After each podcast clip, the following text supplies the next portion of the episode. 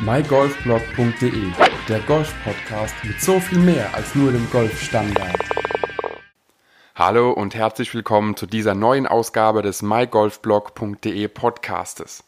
Letztes Wochenende Ryder Cup im Le Golf National in der Nähe von Paris. Ich hoffe, du hast reinschauen können, hast dir ein bisschen anschauen können, was dort auch für eine Stimmung war und wie insgesamt auch die ganzen spielerischen Leistungen der einzelnen Golfer war.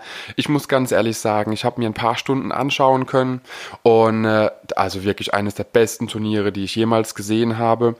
Und ja, dass natürlich Europa dann sogar wiederum gewinnt mit 17,5 zu 10,5, stand ja nochmal kurz vor Abschluss ein bisschen auf der Kippe. Die Amis waren ja ein bisschen in der Aufholjagd und hatten da auch wiederum versucht, ein paar Punkte gut zu machen. Haben sie dann ja auch gut gemacht. Aber wenn man so will, also ganz ehrlich, äh, die Underdogs quasi, die Europäer, die auch im Ryder Cup Team waren, haben die haushoch, haushohen Favoriten bei den Buchmachern, die USA, auf jeden Fall super gut geschlagen.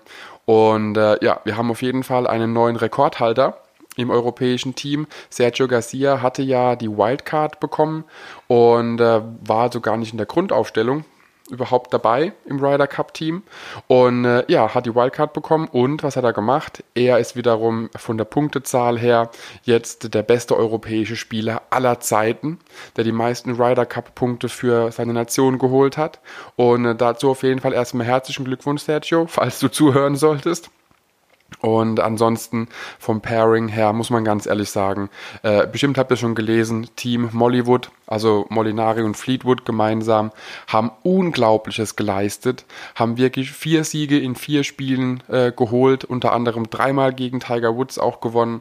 Und äh, Thomas Björn sagte ganz einfach, was soll ich sagen? Es war beeindruckend.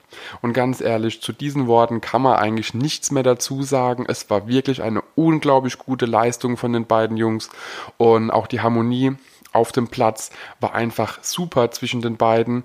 Und äh, ja, glücklicherweise, auch in den Einzelnen, war ja auch Francesco Molinari, der gegen Phil Mickelson gewon gewonnen hat und somit auch wirklich den, den ja, entscheidenden Punkt bekommen hat. Auf der einen Seite können wir froh sein, dass Lefty seinen Ball ins Wasserhindernis gespielt hat und eben Molinari den Punkt bekommen hat.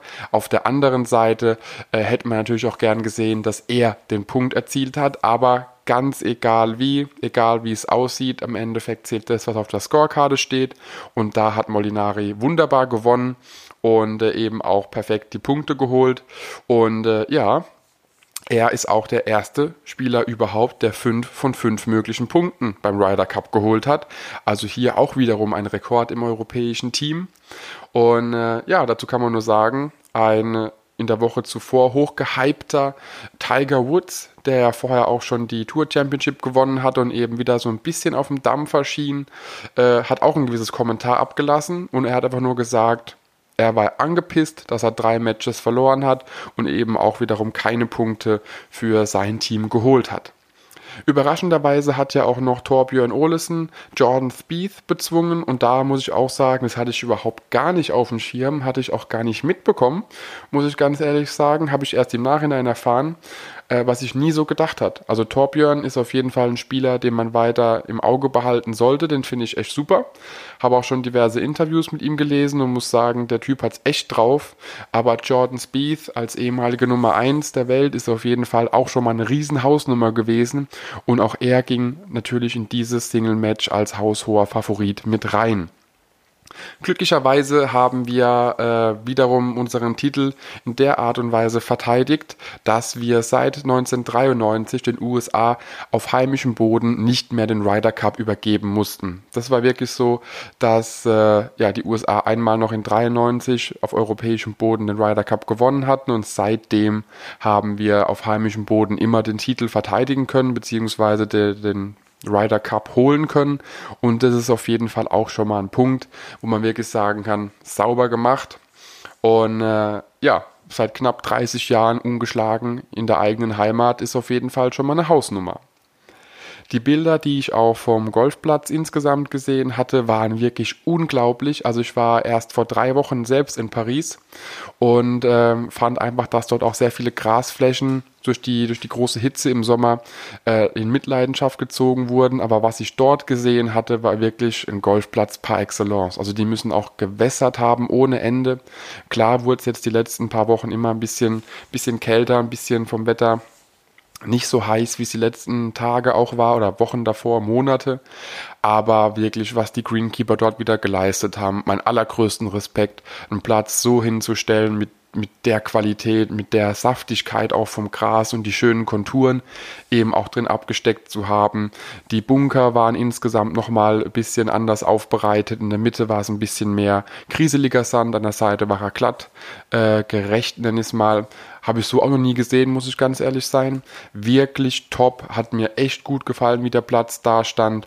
Und auch insgesamt ist es ein Platz, so scheint es mir, der ein bisschen strategischer gespielt werden muss und nicht immer nur für die US Long-Hitter geeignet ist, die einfach den Ball 300 Meter geradeaus befördern, noch ein Chip an die Fahne und gut ist. Nee, es gab auch genug Abschläge. Da musste man bei Paar Viers einfach mal ein Eisen zücken, um den Ball vorzulegen, um dann wiederum angreifen zu können. Also nicht direkt ein Paar Vier mit dem Drive angreifen, sondern auch ein bisschen strategischer äh, Gedanke war dahinter, was mir wirklich auch gut gefallen hat und was mir natürlich neben dem Sieg am allerbesten gefallen hat, war die komplette Stimmung.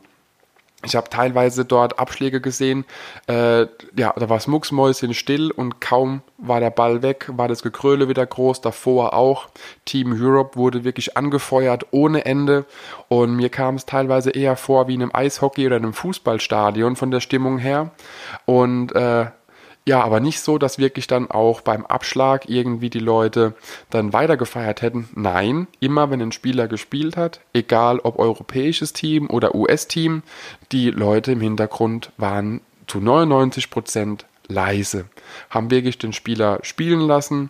Natürlich gab es immer wieder die Mashed Potato Fraktion, und äh, ja, aber ansonsten die Stimmung war wirklich top. Also die Stunden, die ich gesehen hatte, muss ich wirklich sagen, haben mir absolut gut gefallen.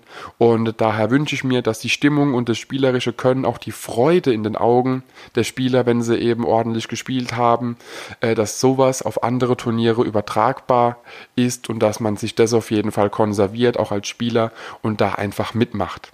Deswegen also ich fand es war ein super Wochenende. Ryder Cup hat wirklich super viel Spaß gemacht. Ich freue mich auf die nächsten Turniere. Hoffe, dass ich selbst mal wieder auf dem Platz schaffe und wünsche dir auf jeden Fall für die nächste Runde weiterhin toi toi toi, viel Spaß und bis demnächst. Ciao, ciao.